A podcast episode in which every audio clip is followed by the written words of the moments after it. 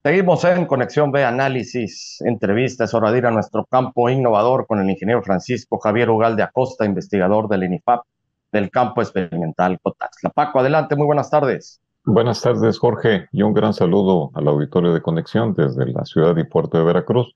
Hoy vamos a narrar una historia reciente, pero con un poco del antecedente, desde Champotón, Campeche, sobre el impacto tecnológico y productivo que hemos tenido con el uso de las variedades de frijol de aquí del campo Cotazla.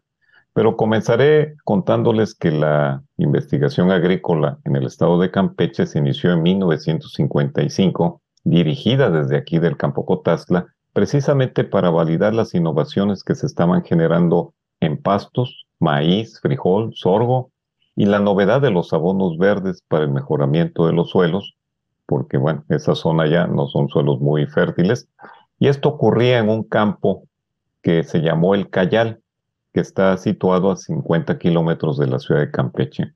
Jorge, en un documento antiguo de 1957 publicado por la Fundación Rockefeller, decía lo siguiente, el campo Cotazla diseña un modelo de investigación y extensión único en Latinoamérica. Sus aportaciones trascienden sus límites y lleva su influencia a todos los confines del trópico para beneficio de los agricultores y ganaderos. Así decía los confines, ¿no?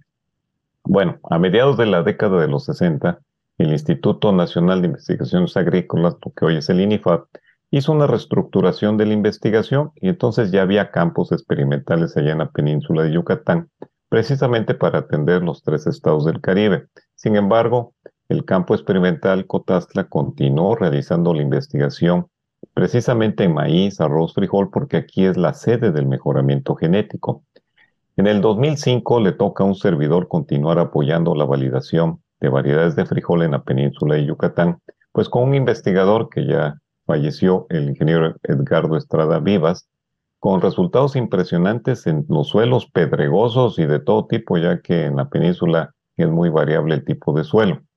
En 2012 y 13, el doctor Fermín Gorona Castro, también finado, participó en el, en, el proyecto que desde acá dirigíamos, que era un megaproyecto de CONACYT, precisamente para validar aquellas variedades que tenían tolerancia a sequía, porque esa zona es muy variable también la condición de humedad. Y en el 2019 continuamos en Campeche con el proyecto Cuencas Hidrológicas del Golfo de México y colaboraban, o colaboran pues, los colegas Ágata Rosado y Roberto Canales, quienes establecieron el primer módulo de producción de frijol con sistemas de riego por goteo y también continuaron con la evaluación de variedades de frijol, algunas nunca probadas en Campeche. Los resultados fueron de alta productividad con rendimientos que oscilaron, en este caso con riego, casi las dos toneladas, siendo la variedad más productiva Negro Cotazla 91 y de esta manera continuamos haciendo pues trabajo tecnológico en este lugar, este Jorge. Paco, y esa integración que tienen entre los distintos eh, campos experimentales, en este caso ustedes aquí Cotaxla, allá en Champotón, también lo que vienen trabajando en Oaxaca, en, la parte de Tehuacán, eh, los que también están especializados en, Michoacán, allá me parece, ¿no, Paco? Donde también este, eh, los que están dedicados a la piña, es decir, los distintos campos experimentales con sus eh, eh, especialidades que manejan en, cada uno de los cultivos, cómo se logran integrar entre todos ustedes, Paco. Sí, es a través de programas de investigación y grupos interdisciplinarios donde, pues, si muchos pertenecemos a la parte del programa de frijol, pues nos reunimos y hacemos todo un plan estratégico precisamente para lo que aquí en el campo, en el caso del campo, que es la sede del mejoramiento de variedades de frijol, pues se envían precisamente para ir avanzando en la cobertura geográfica. Y bueno, pues Jorge, estas, estas variedades de frijol del campo Cotazla, pues han pasado las pruebas de fuego en condiciones favorables de humedad, pero también desfavorables con sequía en Campeche, y han sido evaluadas precisamente por los investigadores del campo EXNA de, de INIFAT, como dices tú, la integración. Pero ahora vamos a platicarles cómo ha sido la respuesta de las variedades de frijol, pero que ya son manejadas por los productores, o sea, en su propia parcela. A continuación, Jorge, y como una nueva modalidad, voy a compartir con ustedes la opinión del productor Salomón Burgos del ejido 5 de febrero de Champotón, Campeche, precisamente sobre la cosecha de frijol que, realizaron hace unas semanas. Y bueno, ahí les dejo el video, es un pequeño testimonio. Salomón Burgos, el estado de Campeche, municipio de Champotón elegido 5 de febrero. Le agradecemos mucho al, al ingeniero Ugalde, Ugalde que, que nos mandó, que nos dio un programa de semillas de frijol. Y este frijol es muy bueno, se cocina bien. Está malo. Y, y, ojalá que nos sigan apoyando para que nos, nosotros, los campesinos de esta región, podamos mejorar nuestra situación económica con este producto que nos dan por el ingeniero Ugalde. Te lo agradecemos mucho a nombre de todos mis compañeros campesinos que vivimos aquí de esta zona.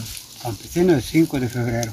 Este grupo de productores, eh, Jorge, de esta comunidad, es coordinado por Jeremías Setuán, un agricultor innovador que, que, reconoce que la tecnología es el camino para producir más y generar ingresos para la familia y la comunidad, en la medida de lo que se vayan sumando también otros productores. En el 2020 hicimos llegar la variedad negro primavera, que tiene 50% de genética de jamapa, y se lo sembraron 13 productores. Ese fue el primer intento que hicimos con módulos demostrativos. Y bueno, en el caso de nuestro amigo Jeremías, pues a todos les tocaron 4 kilos. Pues él cosechó 150 kilos. Es un impresionante rendimiento, ya que allá a veces se cosechan menos de 300 kilos por hectárea y aquí fue un pequeño módulo. Esto le alcanzó para satisfacer pues, el abasto familiar todo el año y aparte guardó semilla para el siguiente ciclo como ha sido.